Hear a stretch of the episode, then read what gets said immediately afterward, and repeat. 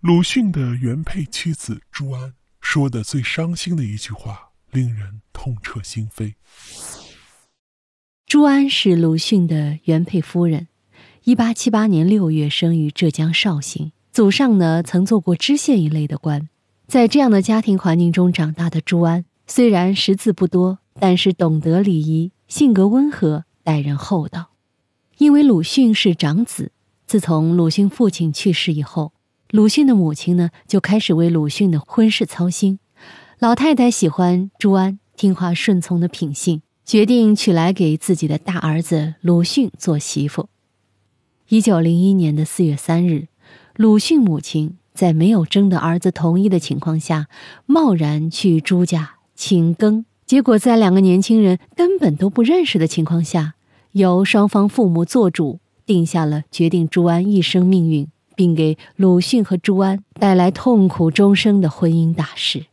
朱安呢，和旧中国很多中上家庭的女子一样，从小被教养成一个契合传统要求的典型，脾气和顺，会做针线，擅长烹饪，不识字，小脚。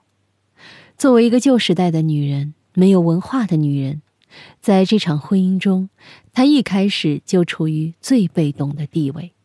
从这一天起，她的命运就和周家联系到了一起。然而，她名义上的丈夫的一切又似乎与她无关。鲁迅仅仅跟她维持着一种形式上的夫妻关系。她在绍兴陪伴婆婆孤寂的度过了十三个年头。在朱安的思想意识里，嫁了鲁迅，这辈子就生是周家的人，死是周家的鬼。鲁迅的立场就是他的立场。就连鲁迅与二弟周作人反目，朱安也记在心里。在鲁迅死后，他宁愿挨饿，也不受周作人的接济。朱安是小脚，知道鲁迅喜欢大脚，在结婚时穿了一双大鞋，给鞋子里塞了棉花。谁知下轿时鞋子滑掉，让鲁迅很是讥讽。鲁迅讥讽朱安的小脚，讥讽朱安不识字。讥讽朱安长得难看，朱安心里难过，却还是满怀希望的坐着蜗牛。他吃力的往上爬，想着总有一天大先生能明白他的好，接纳他。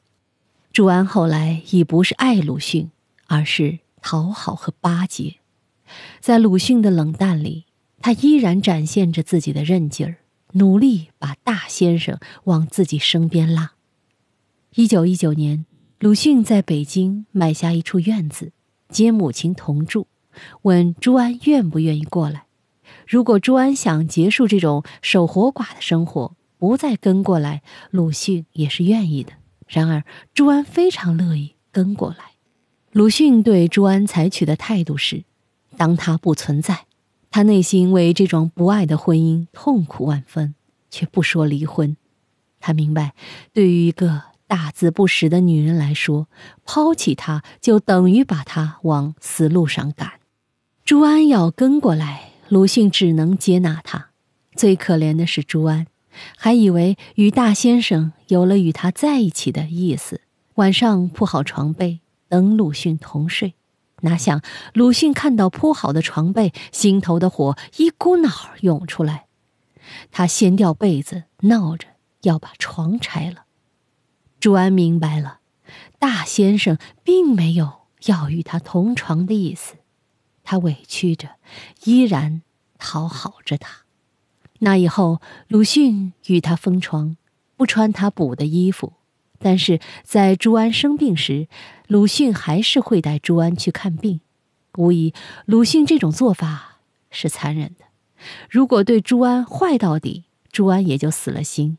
可是他心内偶尔的不忍，比如不休妻，让朱安搬来同住；他生病的时候带他看病，无疑让朱安觉得大先生对他还是仁慈的。这种仁慈让他看见了希望。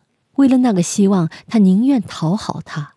于是，在鲁迅说有一种糕点好吃时，朱安马上接口说他也吃过，是很好吃。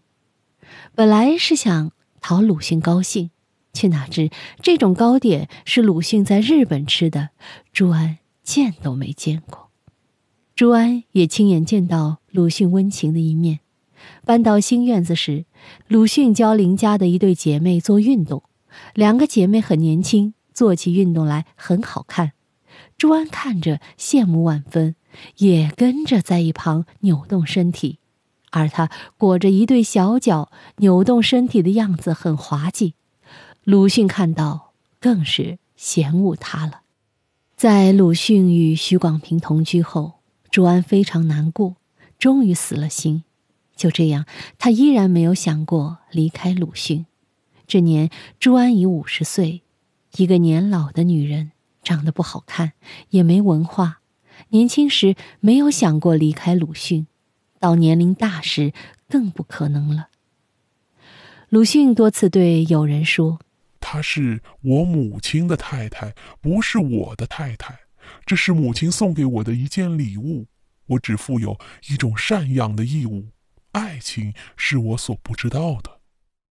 朱安呢，说的最伤心的一句话是：“她是鲁迅的遗物，跟了鲁迅一辈子，没有享受过正常女人该有的生活，孩子也没有，她只有一个名分。”他与鲁迅的书稿一样毫无生命，只是鲁迅先生的遗物，孤独的来，孤独的走。一九四七年六月二十九日，朱安孤独的去世了，身边没有一个人。他在这个世界上生活了六十九个春秋，孤独的度过了四十多个漫长的岁月。